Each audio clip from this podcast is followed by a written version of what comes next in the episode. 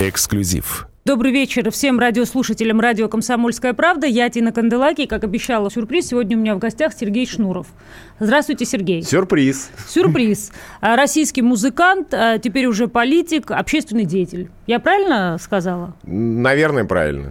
Я начну а, с самого главного, наверное, что волнует всех. То есть антихайп уже отгремел, а, Киркоров и Слава КПСС. И это был такой жест постмодернизма. И вот только как бы этот год прошел, и вдруг появляетесь вы с а, политическими заявлениями и амбициями. Это тоже такой постмодернистский жест или на самом деле просто уже пришел возраст, пришло время, когда захотелось что-то изменить в стране? Ну, я полагаю, что это не то и не другое. Это не постмодернистский жест, хотя я, конечно, постмодернист, э, и не какое-то там э, созревание так называемой личности, в которую я не особенно верю, но это отдельный разговор. Э, здесь чистая прагматика. Если, смотрите, я бы вступил бы, положим, в партию которая у нас представлена в парламенте, угу. то мне пришлось бы говорить всякую ерунду типа Карелина, а потом отказываться от своих слов. Угу. Да? Это нехорошо, я так не люблю. Я люблю говорить то, что думаю, а не то, что мне дадут. Угу. А, если я не вступаю вообще ни в какую партию, то я, естественно, не оказываюсь в, вообще в политике. Я оказываюсь где-то в маргиналиях, могу себе вести блог, расследование и что-то вот в таком духе. Угу. Но меня это тоже не устраивает. Вот как зайти в эту историю э, так, чтобы не предать себя и все-таки там оказаться? Вот я выбрал такой путь. Ну, про партию роста отдельно поговорим, потому что на самом деле меня очень интересный путь. Вот. Но вот вы говорите про слова. Ну, например, вы же автор великих строк а, «Выборы, выборы, кандидаты в свитере». И теперь, соответственно, вы сами в этом свитере. Вы же понимаете, что все, что вы говорили до этого, это все сейчас с точки зрения Ну, там, подождите, вы зачем, пиара подождите, ну, зачем вы мне вот а, а, этот свитер на, на меня нацепили? Я, во-первых, еще не кандидат никуда. Угу. Да? Вот раньше времени не надо. А во-вторых, э, я так думаю, что все эти разговоры о том, что политика это какое-то такое паскудное, неприятное, некрасивое дело, они заведены именно для того, чтобы туда никто не шел. И заметьте, да, и, и все паскудные, от, отвратные люди у нас оказываются в политике и говорят, вы сюда не ходите, здесь отвратительно. Здесь отвратительно не надо. Но так, если не будут там появляться приличные люди, так мы останемся в такой ситуации, в которой мы сейчас находимся. Вопрос. Вы же вот э, свободный, успешный, богатый человек. Я хорошо, даже пример приведу, например, ну вот я перед вами. Мне тоже много раз предлагали. Почему я отказываюсь? Я хочу строить бизнес, я хочу зарабатывать деньги. Я понимаю, что политическая деятельность в России все-таки она имеет как бы свои особенности, особенно для нас, для людей, которые изначально не были политиками. И вот как вы эту свободу, как вы это, ну, вот абсолютно свободное время, большие деньги вдруг размениваете вот на такой риск? Ради чего? Может быть, из своих каких-то идеалистических представлений э, о том, что я могу ситуацию это каки, эту каким-то образом поменять. Может быть, это не так. Я вообще ставлю эксперимент. Да? Вот возможно остаться свободным, э, честным, э, не, не подкупным во всех смыслах слова этого большого значения э, человеком, войдя в такую игру, или нет. Ну вот мы посмотрим, да, и я в том числе. Вопрос тогда, вот смотрите, а, я не знаю, я вот пересматривала, когда готовилась к нашей программе, ваше видео там 20-летней давности, и вы абсолютный панк, замечательный, великолепный, и при этом вы сумели очень круто войти в возраст, то есть вы, вы ну, как бы выросли в достойного, зрелого, роскошного мужчину. И при всем при этом, я не знаю, когда вы были панком, хотели ли вы стать артистом номер один, но вы, безусловно, стали артистом номер один в нашей стране, причем в отличие от всех, вы этим артистом являетесь уже много-много лет, и очевидно, что при вашей музыке, при вашем продюсировании и подходе вы им будете до скольких лет, до скольких захотите. К чему мой монолог? Если вы человек, который привык быть артистом номер один, то по логике вы не захотите быть политиком номер 29. Вы наверняка должны захотеть стать политиком номер один. Вы же привыкли быть номер один. Дело, дело не в том, что захочу я или не захочу, я просто им стану. Вы понимаете, да, что в свое время Дональд Трамп о триумфе на вопрос, если бы вы пошли на президентские выборы, угу. ответил очень однозначно, это было 20 лет назад. Если бы я пошел, я бы выиграл. То есть перефразирую сейчас этот вопрос. То есть если вы пойдете на президентские выборы, значит вы выиграете? Ну, если я пойду. Если вы пойдете. Если я пойду. И вы выиграете. Ну, если я пойду. Здесь очень да, много это если. оговорка, конечно, это все равно, что как, если я буду кандидатом в, э, в, в депутаты, если я буду кандидатом в президенты. Понимаете, э, кандидатом в президенты, вот э, точно так же, как там небезызвестная Ксения Собчак, быть очень легко. Вот президентам сложно. Кандидатам ерунда. Вот себя представить на роли кандидата мне просто. А вот в роль президента войти, это уже сложнее. Ну, смотрите, это ни для кого не секрет. Та же «Медуза» писала, что в администрации президента рассматривают варианты разных оппозиционных партий, и в том числе рассматривали вашу кандидатуру и якобы кандидатуру Юрия Дудя. Угу. Опять, это слова, как бы фактов нет, поэтому сплетни сплетнями. На этом же фоне, вот вы Собчак вспомнили, она получила кандидат спойлера, прекрасно как бы эту волну прошла, собрала какие-то, наверное, корпоративы, бенефиты и поехала дальше. Хотя как бы логично было, чтобы она реально перешла в настоящую политическую борьбу. Вот в вашем случае у вас-то репутация немного другая. Не лучше было сохранить эту репутацию, быть над схваткой, чем все-таки ворваться вот в эту а, компанию очень разношерстных людей и начать с ними со всеми в любом случае конкурировать? Ну, дело в том, что, понимаете, я выступаю здесь в качестве прививки, да, у меня вот есть некий опыт. Вспомните эстраду до моего появления там, да, это была довольно такая однородная масса вполне себе приличных девочек и мальчиков, да.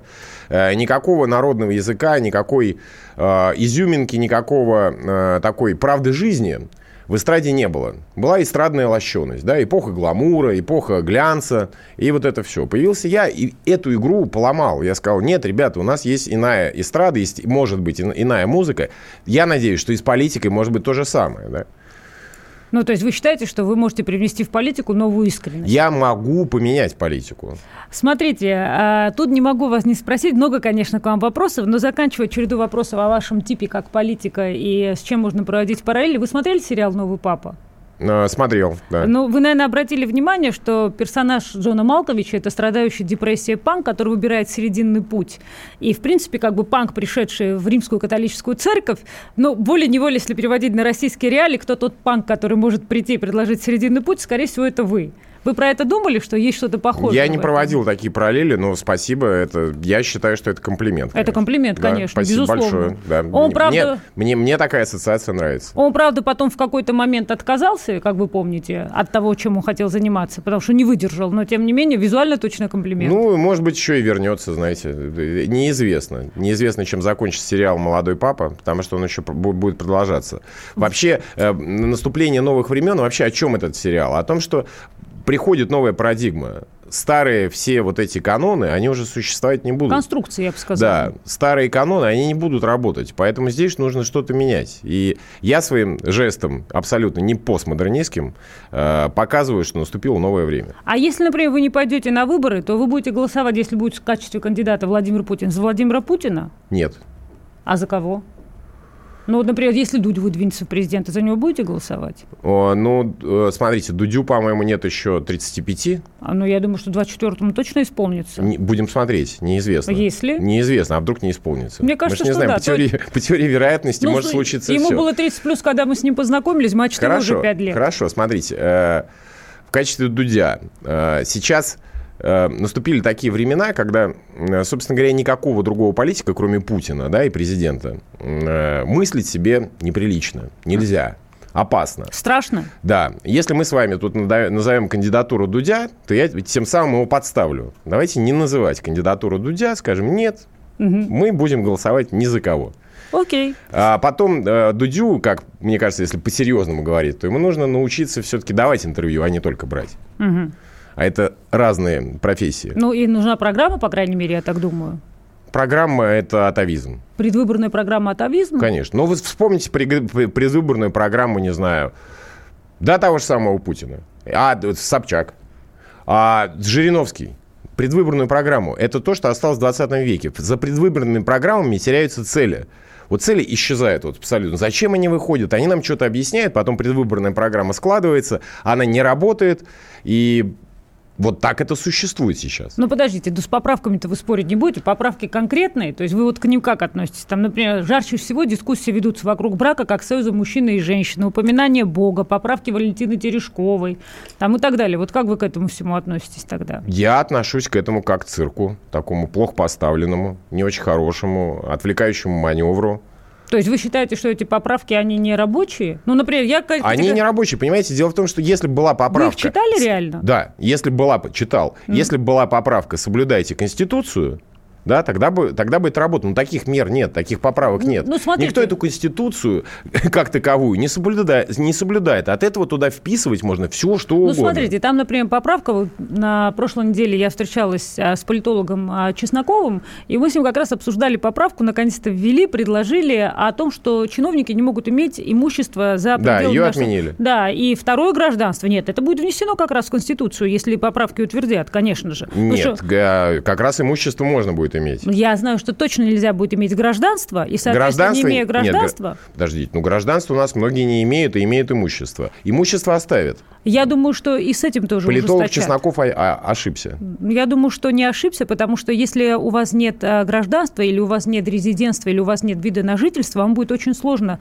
стать обладателем недвижимости в целом. И в любом случае вам нужно Вы будет шутите подавать... сейчас? Почему? Ну, у вас же есть жена, у вас же есть родственники, у вас же есть, э, то есть подставные считаете, лица. То есть вы считаете, что через даже если эта поправка в отношении чиновников будет принята, все перейдут просто на подставных лиц? Конечно. А почему так? Вопрос, кстати, интересный. Вот американцы никогда так не поступают, американские политики. Они тоже, конечно, склонны к коррупции, но, например, я вот никогда не слышала, чтобы был в Америке скандал. Потому что американцы... политик имел а... недвижимость во Франции да. и скрывал. Потому что дело в том, что в Америке есть все-таки какая-никакая конкуренция. Политическая. Политическая. А у нас конкуренции нет. Пока, пока я не пришел, не было, скажем А, то есть вот вы как раз и конкуренцию я привнесете. сейчас ее пытаюсь сделать. Давайте прервемся на несколько минут и вскоре вернемся в студию, где на радио «Комсомольская правда» Сергей Шнуров. Эксклюзив. Как дела, Россия? Ватсап-страна! Это то, что обсуждается и то, что волнует. Это ваши сообщения в прямом эфире, в том числе и голосовые. Каждый день с 12 до 15 часов с Михаилом Антоновым. Эфир открыт для всех. Включайтесь. Радио «Комсомольская правда». Радио про настоящее. Эксклюзив. Возвращаемся в студию. Вы слушаете радио «Комсомольская правда». В студии Сергей Шнуров, а, рассказывающий о своих политических амбициях, о будущем России, о культурных пристрастиях и о многом другом. Скажите, пожалуйста, вот а, как вы считаете тогда, какие поправки должны появиться, чтобы Конституция стала дееспособной? И тогда я еще добавлю вопрос. А, как тогда нужно наказывать людей, если они нарушают Конституцию, находясь на государственной службе? Подождите, вы вместе слишком много вопросов сейчас для меня. Давайте начнем обстоятельно говорить о Конституции, потому что этот вопрос на самом деле серьезный. Как бы сейчас смешно это все не звучало, ввиду вообще вот этого э, спектакля, который мы наблюдали не так давно. А, Конституцию у нас не соблюдают, и Конституцию не соблюдают сам, сами власти – те меры, которые приняты сейчас, они недостаточны для того, чтобы Конституция, в принципе, соблюдалась. Опять же, мы видим, что Конституцию можно у нас э, изменить в любой момент по любой прихоти, по любому желанию. Никто не, не противостоит этому, никто э, не, собирая, не собирается выходить на улицы и говорить, оставьте Конституцию в покое, все будет принято, как будет принято. Поэтому ситуация патовая. Конституция не соблюдается, и в то же время ее изменяют. Тогда вопрос, но если вы считаете, что Конституция не соблюдается и все нарушают закон, получается, что вы не можете э, идти как бы в партию, которая будет участвовать в выборах, потому что вы изначально тогда отрицаете легитимность этих выборов.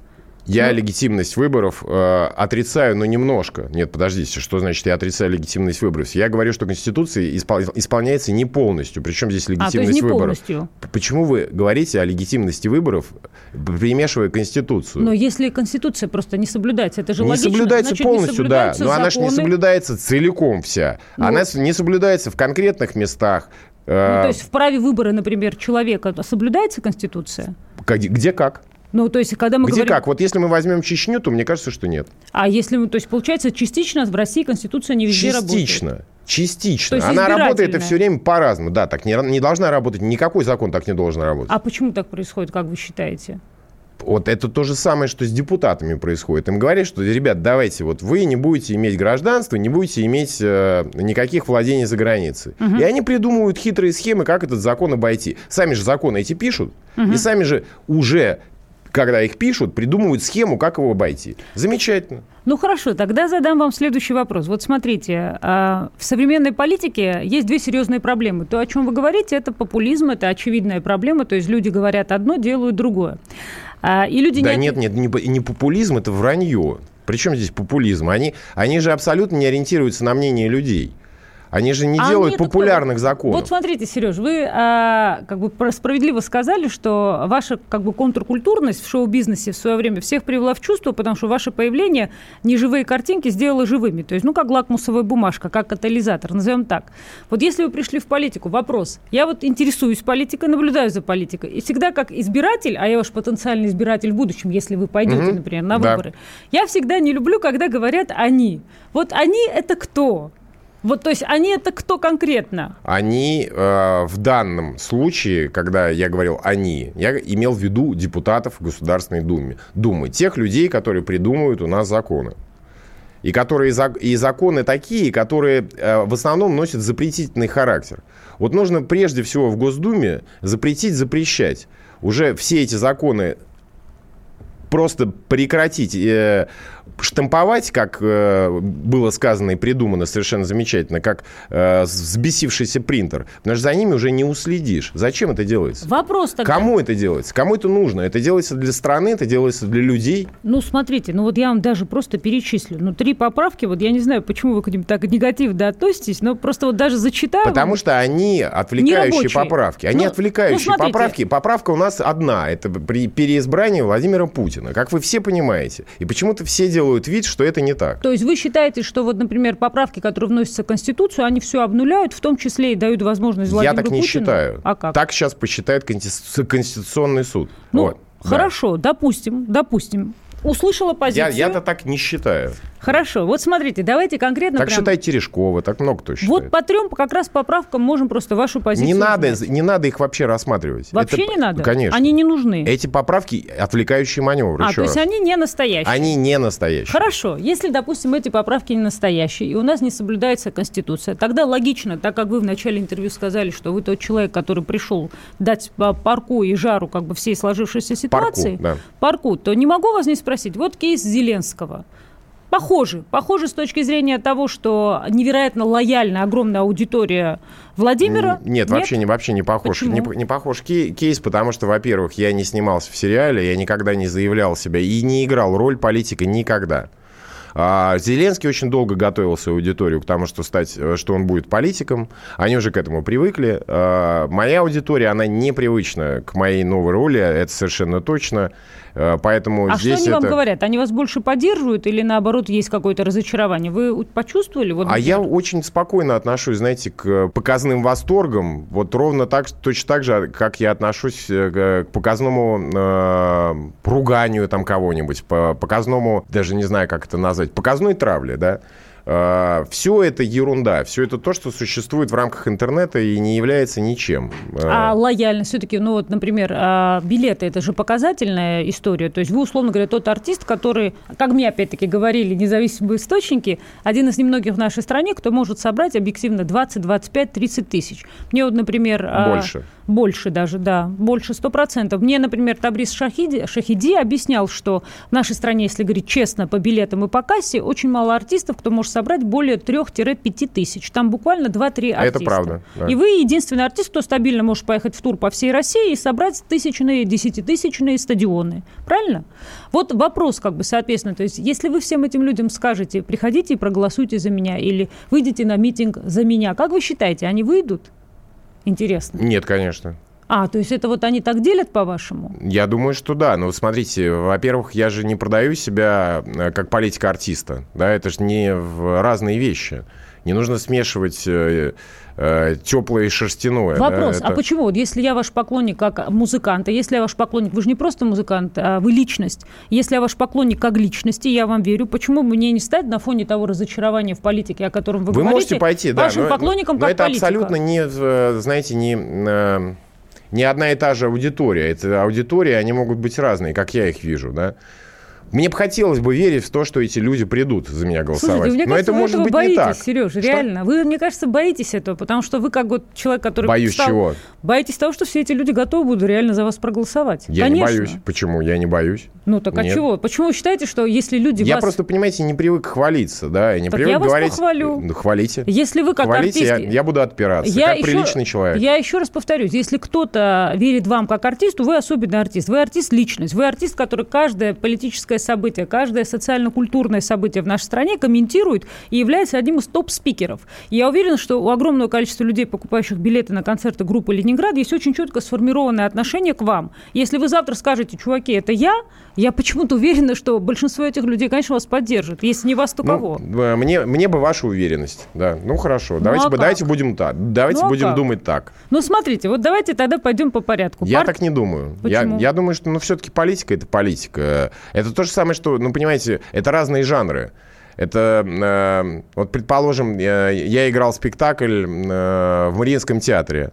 Э, оперу, да, Бенвенуто Челлини. Э, это не значит, что на эту оперу должны были прийти те же самые 20 тысяч, понимаете? Ну, а как там с билетами все было? Все же продалось. Все было хорошо, но да. зал 900, 900, 900 посадочных мест. И что? Ну, это немного. Это mm. к тому, что не стадионы, это а не это огромная разный аудитория. формат, здорово, что вы еще разный можете формат, в этом да. жанре выступать. Ну, вы разные... еще и многоформатный мультимедийный артист. Это разные форматы. Вот политика – это другой формат. Ну, смотрите, хорошо. Вот а, партия роста. Почему? В нее там входил Прохоров, выходили Хакамада, Лунгин, кого только там не было. Вот Лунгин почему... еще, по-моему, там где-то там не есть, вышел. Да? Ну, не вышел. Вот почему партия роста? Потому что средний и малый бизнес?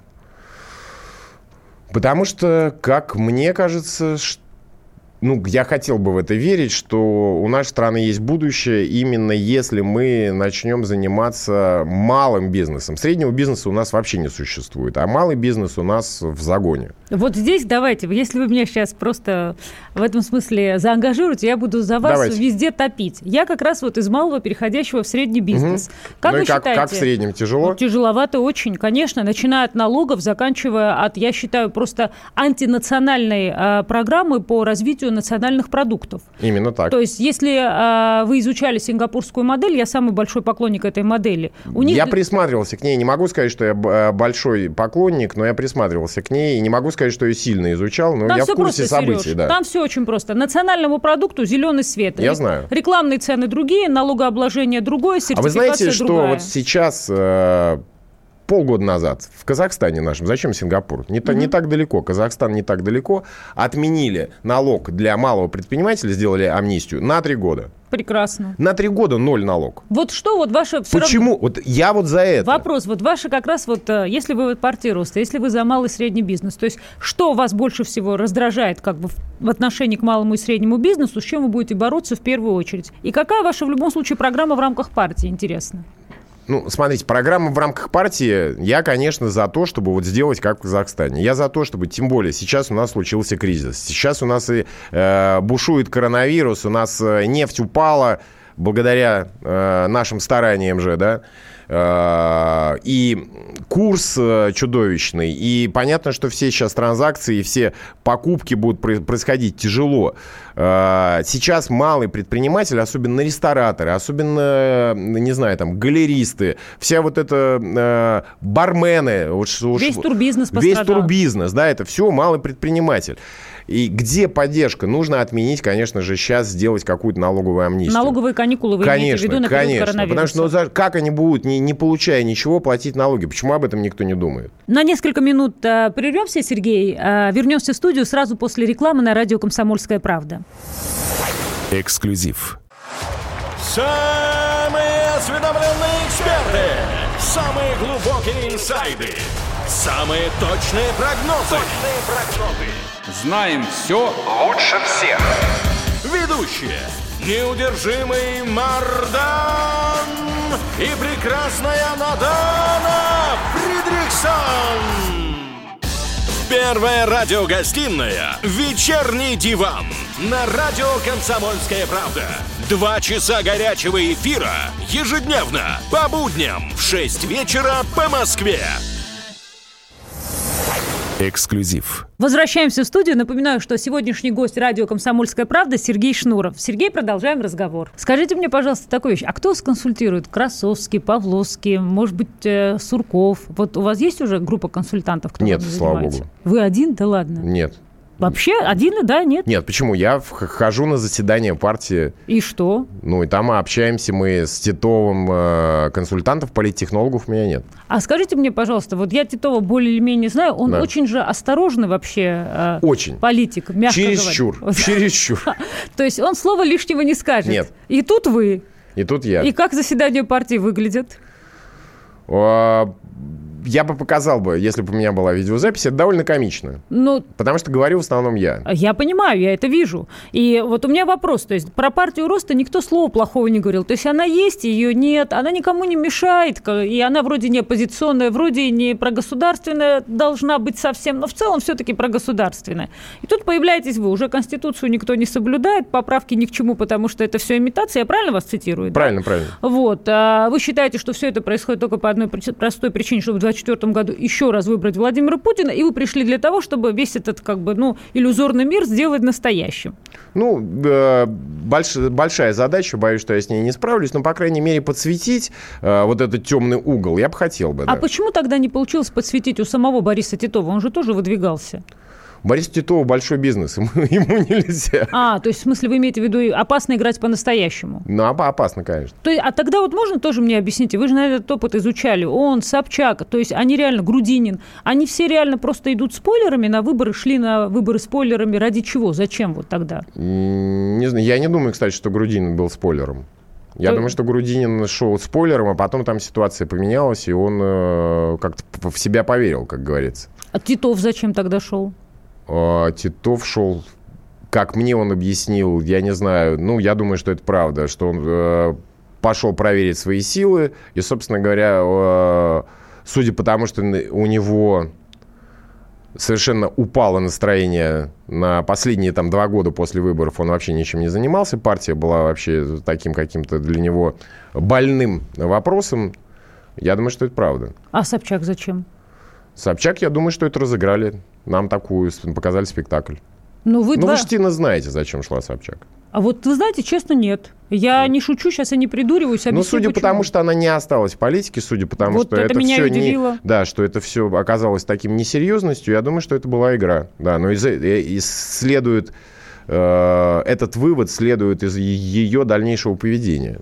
Ну, Сергей, вот согласитесь, игрой можно назвать все, что хотите. Да. Но в любом случае, а, даже во время этой игры можно постараться какие-то вещи озвучить. Правильно? Конечно. То есть, а, вот вы справедливо сказали, кто что во время этой игры озвучивал, я не знаю. У Владимира Путина огромная программа. Программа, благодаря которой мы живем в стране с теми обстоятельствами и данностью, которые у нас есть.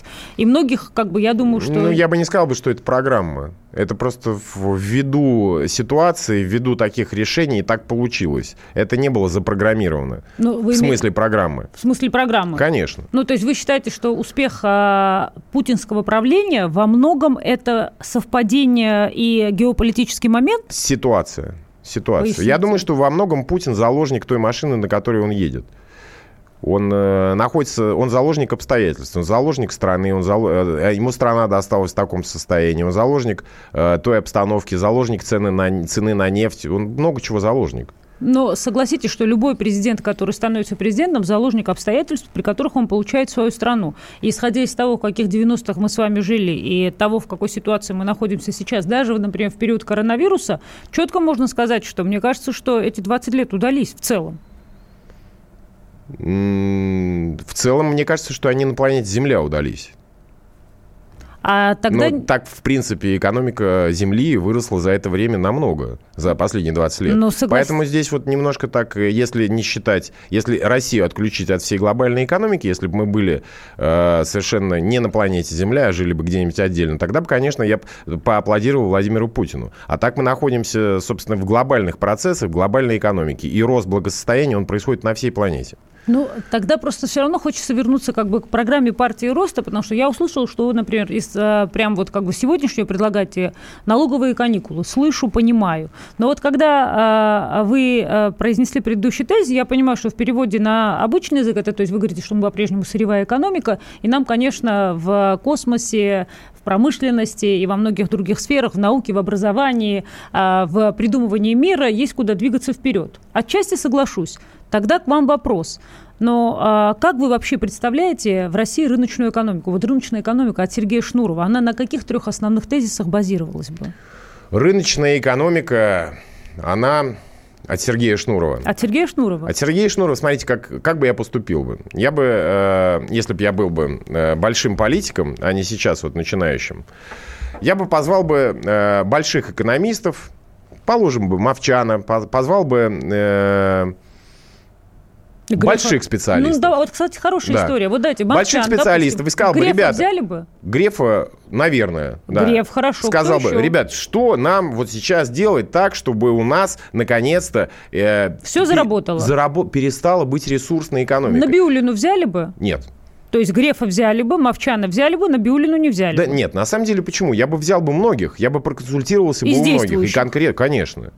И задал бы такой простой вопрос. Почему у нас ничего не получается сделать? Почему у нас получается только выкачать, э, переправить и продать? А во что вы вкладываете деньги? Вот сами. Недвижимость, я не знаю, К бизнесы сожалению, К какие-то. сожалению, в недвижимость. В да. России? Ну, в России, да. А за, за границей недвижимость имеете? А Нет. принципиальная позиция? Ну, к сожалению, понимаете, я какой-то вот такой неправильный патриот. Да, у меня нет э, недвижимости. За почему? И у меня нет недвижимости за границей. А я- в Грузии? Нет, ничего нет. Нет.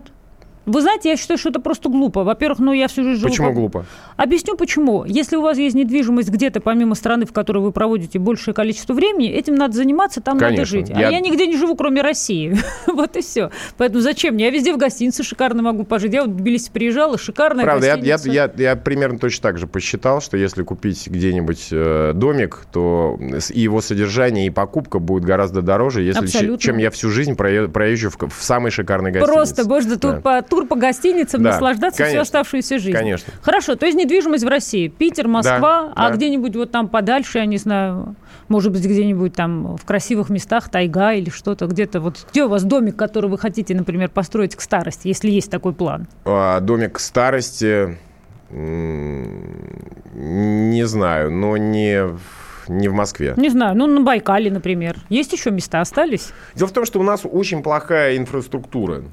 А, поэтому России. тяжело доехать, доплыть. Чудовищная. Вот я, я-то человек, который полетал по стране. э, Я знаю, как у нас все это устроено. Это невозможно добраться. Ну, никуда. соглашусь с вами, очень Это тяжело. Ужасно. Но если не аэрофлот, то, в принципе, раньше мы были все-таки водной державой, можно было при помощи пароходов куда-то доезжать. Сейчас вот очень с этим, конечно. Нет, раньше, раньше были э, рейсы, знаете, которые э, находились...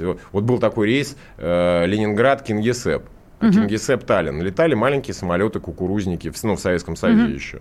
Сейчас же... А, и фильм «Мимино» вспомните, пожалуйста. да? Конечно. А, И там мы все знаем, как было устроено с авиацией. Здесь у нас сейчас э, вообще не доберешься никуда. Люди из Владивостока для того, чтобы попасть им э, э, в Японию, но я так условно сейчас утрирую, должны добраться до Москвы и из Москвы прилететь в Японию. Такие есть логические пути. Ну, Аэрофлот вроде все удобно делает, Да нет? неудобно делают, но это неудобно. Почему? Маленькие, маленькие центры, маленькие города от 500 тысяч никуда выехать не могут. Из Екатеринбурга не улетишь никуда. А вы когда вот ездите, то вы на машине, наверное, чаще всего, да, когда уже некуда Да я долететь? лет- летаю самолетами, я э, летаю на, на всем, на чем летается. Скажи- езжу, на чем ездится. Скажите такую вещь, все-таки про коронавирус не могу не спросить. Да. Мы с вами и поздоровались, и а, а, за руку поздоровались. Вы пришли без маски, я пришла без маски. Вы не боитесь коронавируса? Что делать? Что посоветуете? Э, Я на самом деле, когда я э, вот вчера я летал в э, самолете, я был в маске. Я когда э, оказываюсь в помещении, где очень много народу, я маску одеваю. Для меня это несложно. Руку подавать людям или все-таки как-то воздержаться в период Смотрите, коронавируса? руку вы можете подать, но для этого вам нужна вот такая салфетка. Вот она у меня есть, спиртовая. И у меня тоже. Да, у вас можете- какая? Покажите. У меня У меня с советская. поросенком. Ну, а, отечественная. шикарно. А где вы взяли? В аптеках еще есть? Да, не знаю. Потому Не что у меня знаю. вот такие вот, видите, милые поросята, вот прям Ну, сразу. у вас иностранные, Вы помоднее знаете, будет. Да, помоднее. Иностранные закончились уже в У Москве. меня салфетка спиртовая стерильная. Вы знаете, я хочу вам сказать, что изготовлено э, э, по адресу Ленинградская Слобода, 19. Ну, я же говорю, я же 21, говорю да? иностранная. Ну вот. Слушайте, а тогда скажите мне на этом фоне, вот э, многие говорят о искусственности происхождения штамма, а вы, наверное, тоже это знаете. Как к этому относитесь? Я думаю, что это поклепы. Что это не искусственный штамм, это Нет. обычная пандемия. Просто так сложилось. Я, человек- я- я думаю, что очень давно, знаете, со времен э, эпидемии чумы ничего такого серьезного не было. А как показывает история человечества, да это, а, нет, подождите, был грипп испанка. Да, Да нет, чего только не было. 19-м. Свиной грипп был Да. недавно. Не, ну свиной грипп не такой. А, то есть вы имеете в виду, когда были повальные Да, такие да. пандемии, уносило... Да, в 20 веке, там, во времена Первой мировой войны была испанский, был, был испанский грипп, вот этот знаменитый, который там что-то 20 миллионов унес жизней. Тиф, давненько такого не происходило. Поэтому, конечно же, вирусы, они приспосабливаются к, к человеку. Они самые живучие из нас и всех. Не, не нужно человеческое вмешательство для того, чтобы вирус вот так вот распространился. И чтобы он стал таким агрессивным. Нет? А самоизолироваться будете, как думаете? Вот я просто знаю многих наших с вами знакомых, которые, например, сказали, я поеду в лес с детьми, там на дачу куда-то и посижу, пережду. Вы как? Поехали к ним. Поехали к ним. Не знаю, примут или нет, но я в городе планирую Нет, нет, давайте, давайте, давайте вместе соберемся, найдем одного как коронавирусного какого-нибудь и поедем к ним. Ну, потому, почему это, значит, мы все тут должны болеть, а они, значит, хотят нет? Давайте на несколько минут прервемся, послушаем рекламу на радио «Комсомольская правда», а потом сразу в студию. Эксклюзив. Я придумал такой сюжетный ход. Давайте я скажу некую чудовищную вещь. Это будет неудивительно скопление мигрантов – это не прогрессивная тема, не техническая, а стереотипная. Среди впечатлений моей юности через запятую идут трипы кислотные, наркотические, и благодать в церкви на праздник Троицы. Олег, а вас случайно в Лондоне не завербовали там на какую-то знаете... лондонскую разведку? Программа «Кашин-Голованов. Отдельная тема». По будням в 9 вечера по Москве. Эксклюзив. Возвращаемся в студию на радио «Комсомольская правда». У нас в гостях, точнее, у меня в гостях а, российский музыкант, один из самых известных музыкантов в нашей стране, а теперь вновь испеченный политик Сергей Шнуров. Слушаем внимательно. Скажите мне, вот вы так сильно изменились на самом деле, и это так круто, потому что вы относитесь к первому поколению людей, как и я, из 90-х, которые будут в хорошем смысле слова красиво стареть. Ну, то есть мы уже не будем э, в 50 лет обломками жизни. Мы с вами претендуем на то, чтобы вполне себе полноценную жизнь вести в 50, в 60, в 65, в 70. Правильно я вас понимаю? Ой, я думаю, что мы еще всем покажем, конечно. Именно. Поэтому да. вопрос. ЗОЖ – это все-таки гундеж или это модная нынче тема? И э, в вашей жизни сейчас вредных развлечений совсем нет? А, смотрите, ЗОЖ – это же, конечно, мода, да, а, которая, понятное дело, что пройдет. Увлечение спортом, вот сейчас такое, все говорят, давайте заниматься спортом. Это примерно как э, компьютерные игры там тоже есть свои опасности. Потому что, э, по идее, человек должен быть активным. Да, должен активно жить. А когда ты занимаешься спортом, ты себе ставишь искусственные цели. Ты должен пробежать с какого Непонятно, 25 километров. Почему 25 километров? К врачу ты не ходил, ты ничего не знаешь, но ты делаешь вид и все время... А, я знаю, зачем ты пробегаешь 25 километров. Для того, чтобы в Инстаграме показать, что ты пробежал 25 километров. Это искусственная цель. Она не ведет к, к здоровью никогда спорт вреден. Ну, смотрите, могу вам ответить, как человек, который очень любит спорт и много им занимается. Я тоже против бега. Вам, вам по должности положено. Нет, я и до этого занималась. Я 16 лет занимаюсь. Бег вреден, я с вами соглашусь, если вы не умеете правильно бегать. Большинство бегунов, правда, не умеют правильно бегать, и мне очень жаль их позвоночник, который не всегда добегает вместе с ними до финиша. Но все-таки вот вы же говорите, да, и я с вами абсолютно согласна, что э, здоровье – это просто, ну, твоя функциональная возможность. Конечно. нет здоровья, неважно, тебе 25, 45, 65, нефункционален, ничего делать не можешь, ну, то есть сидишь э, как овощ. Вопрос все-таки, что вы делаете для того, чтобы так офигенно выглядеть? То есть я реально вчера смотрела видео 20-летней давности, как вы выглядели 20 лет назад, ничто не предвещало, что вы будете выглядеть так после 40. Что вы все-таки делаете? Вот вы пили, вы курили, как бы, да, там вы это все пропагандировали, а потом как это Я все? не пропагандировал. Ну хорошо, вы собой показывали, что это классно, а потом как-то это все так исчезло. это и правда классно, я не собой показывал. Это классно, но очень вредно. А как это все вот так вот бросить и завязать? А вот, ну, просто. Это очень просто. Но если хочешь, то, ну вот смотрите, я исхожу из того, что я делаю то, что я хочу. Вот я хочу, курю, не хочу, не курю. Все очень просто. Прям вот так вот можете взять, бросить да? и развязать. Так да. можно пить. Хочу пью, хочу не пью. Да. Откуда такая воля? Вы прирожденный лидер, вы понимаете? Вы знаете, что такое самое простое определение лидера? Знаете, какое? Это люди, которые фанатично могут делать то, что они хотят. Есть одно из таких определений лидера. То есть, получается, я правильно могу интерпретировать вас, что вы человек, который может фанатично делать все, что он решит делать? Именно так, да. Значит, вы реально можете стать президентом. Не знаю, ну вам видней. Ну, мне не виднее, просто вас спрашиваю еще раз. Скажите, музыка содержательно обмелела. Если не считать нескольких рэп-исполнителей, кого из нынешних молодых музыкантов вы могли бы ответить? Кто вам ближе, короче говоря, Моргенштерн или Нилетто? Я не знаю. Понимаете, я, я все время, вот когда мне задают вопрос про музыку, я почему-то в последнее время стал вспоминать э, нашего главного музыкального критика, это Лазу. Угу. Мне кажется, что вот когда ты даешь какие-то оценки, то ты немножко уже так вот как-то в той категории, когда тебе уже ну, лазеешь за 60, да, вот где-то вот тогда, вот будет мне за 60, я тогда буду всем раздавать ярлыки, вешать, говорить, мне вот этот ближе, этот подальше, этот, этот вообще ерунда.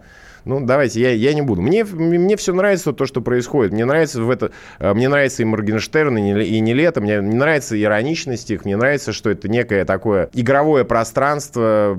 Видно, что они эти образы э, придумывают. Это не про искренность, да, вот то, что я как раз ненавижу совершенно вот в этом все. Пришла, э, пришла и исповедуюсь на сцене, да, вот это не надо. Вопрос тогда, как вы относитесь к Литл Бигу? Потому что Флорида, она же от вас, правильно? Флорик, Флорида. Да. Флорида это штат. Да, Флорида, да. Флорида, это девушка, Флорида, да. правильное ударение, да, спасибо. Да. Вот она же от вас к ним пошла. То есть вы ее отпустили? Я или... отпустил, да. Они мне позвонили. Мне позвонили. В аренду? Да, в аренду. А, и потом вернется. Вернется. Прикольно. Да. И как это было? Они вам позвонили, говорят, Они да, позвонили, девушку? сказали, да, вот мы хотим усилиться, мы, значит, берем вот этого, хотим прозвучать на Евровидении. Можно нам так сделать? Я говорю, да, конечно, победите, порвите там всех. Воу. А потом, а потом написал Флорику, говорит, ты едешь на Евровидение, все. Слушайте, да вы быстро вопросы решаете. Для будущего президента это, в принципе, очень хорошо.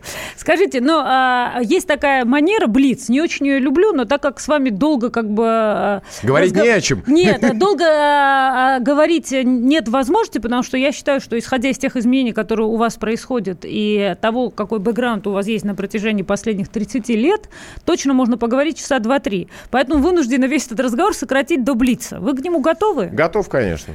А, итак, поехали. Поехали. Крым наш?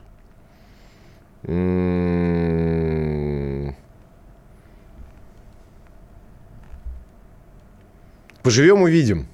А, Путин красавчик? Да, он был красавчиком э, до того момента, как пошел в политику. Навальный жулик? Нет, Навальный не жулик. Э, Навальный, Навальный ловкий предприниматель. У него очень сложный бизнес, э, опасный, но он ему удается. А, украинцы друзья? Я думаю, что побольше, чем сирийцы. Донбасс это Украина? Да. Пенсионная реформа это хорошо? Понимаете, э, вот нашим пенсионерам никогда не делали хорошо. И поэтому все, что им делаем, делают, им кажется, что это хорошо. Нет, ребята, это не хорошо. Геи могут жениться? Геи могут делать все, что угодно. Но мне кажется, что э, женатые геи ничем не отличаются от неженатых. А знаете ли вы гимн России наизусть? Гимн России? Да. Нет, я жду по последнюю версию. То вы считаете, что будет еще новая Конечно. версия? Вроде версия утверждена. Нет, нет, нет. Нет? нет. То есть вы придете и заново? Нет, я, я, я уже слышал две. А, вернее, три я слышал, подождите. Я слышал три, жду новую. А, ну, если вам предложат э, дать свою версию, вы откажетесь или согласитесь? Э, если такое задание, я отдам себе сам. Понятно. И последний вопрос. А время на раскачку есть, как вы считаете? Вы знаете, я не, я не понимаю, почему вот вдруг у нас из советского официального языка стали появляться вот эти все раскачки, прорывы. Это какие такие филологи? А потому что китайская форма очень всем нравится. И в эпоху коронавируса я много читаю, как многие пишут, например, что, вы знаете, вот раньше мне говорили Китай, как бы, ну, в московских гостиных угу. принято было говорить, что китайская модель это, конечно, жуть. А сегодня в эпоху коронавируса многие начинают говорить, что, а может, и не жуть. А это Ну, так давайте начнем говорить, говорить по-китайски, да. Зачем тогда вот этот прорыв? Это э, уже умерший, умершая, умершая парадигма, да, это умерший дискурс, вот тот советский политический. Зачем его доставать опять? Я не понимаю. Вы а, мужчина, о котором а, невозможно как бы не говорить как о галантном кавалере. И, наверное, все женщины страны, глядя на вас, думают, что счастлива ваша жена, потому что наверняка вы каждый раз на каждый праздник поете, читаете стихи и устраиваете романтические, поэтические, культурные вечера. И, Это так? Да, еще я неплохо кувыркаюсь. Вау. Да. В вашем Вперед нашем и- возрасте, вы знаете, это просто бонус трек, я бы сказала. Спасибо большое. Сергей Шнуров а на радио «Комсомольская правда». Слушайте нас, пожалуйста, чаще. Спасибо. Эксклюзив. Банковский сектор. Частные инвестиции. Потребительская корзина. Личные деньги. Вопросы, интересующие каждого. У нас есть ответы. Михаил Делягин и Никита Кричевский. В эфире радио «Комсомольская правда». Час экономики. По будням в 5 вечера.